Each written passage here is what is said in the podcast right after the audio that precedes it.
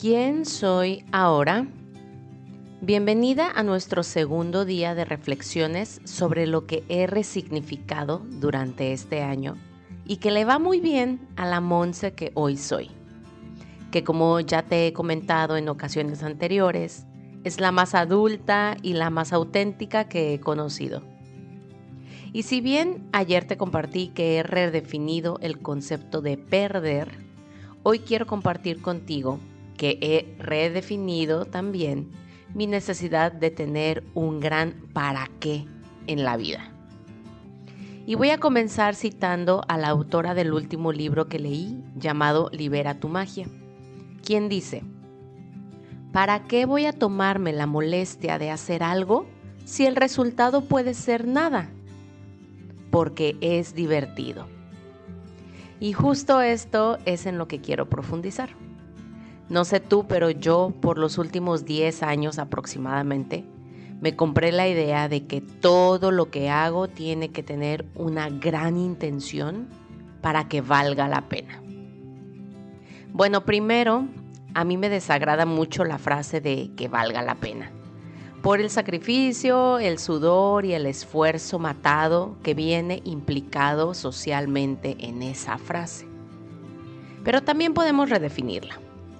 El caso es que me compré esto de que si lo que estaba haciendo no tenía un gran para qué lo estaba haciendo, entonces no iba a ser trascendental ni mucho menos exitoso. Me compré la idea de que mi éxito residía en la magnitud de personas impactadas y la profundidad del mensaje en sus corazones. Y aunque sí suena súper bonito y romántico, ¿qué pasa entonces con lo que hacemos que nos impacta solo a nosotros mismos, o solo a nuestra pareja, o solo a nuestra familia cercana. ¿Acaso eso no vale? Es esto lo que hoy entonces estoy resignificando. Sigo de acuerdo con que todo tiene una intención en la vida. Todo tiene un para qué, pero no siempre tiene que ser un gigantesco para qué.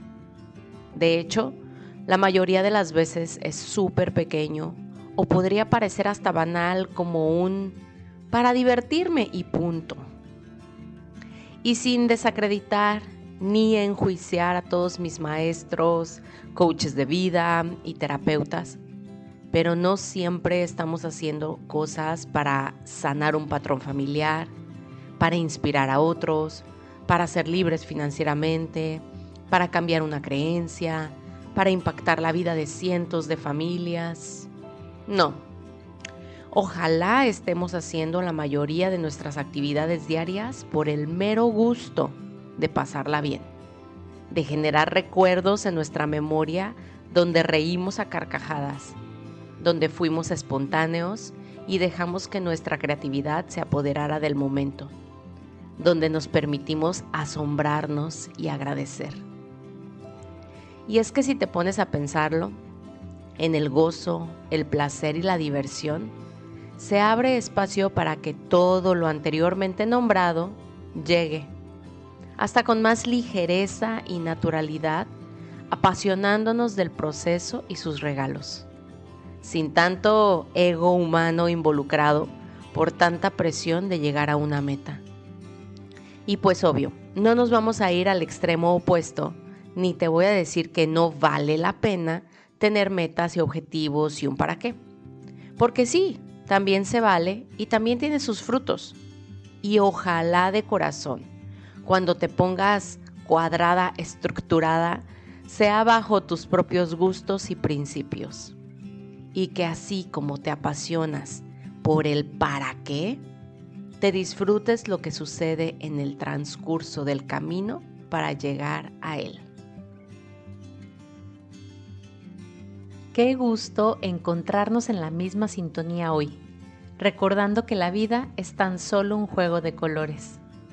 Agradezco de corazón tus comentarios a lo que hoy has escuchado, por lo que puedes contactarme a través de un mensaje por Instagram y unirte a nuestro canal de difusión en la misma aplicación para seguir en armonía. En la descripción de este episodio te dejo el enlace directo. Gracias también por compartir este y todos tus episodios favoritos, así como regalarme tu evaluación en la plataforma de audio en la que me escuchas. Bendiciones infinitas.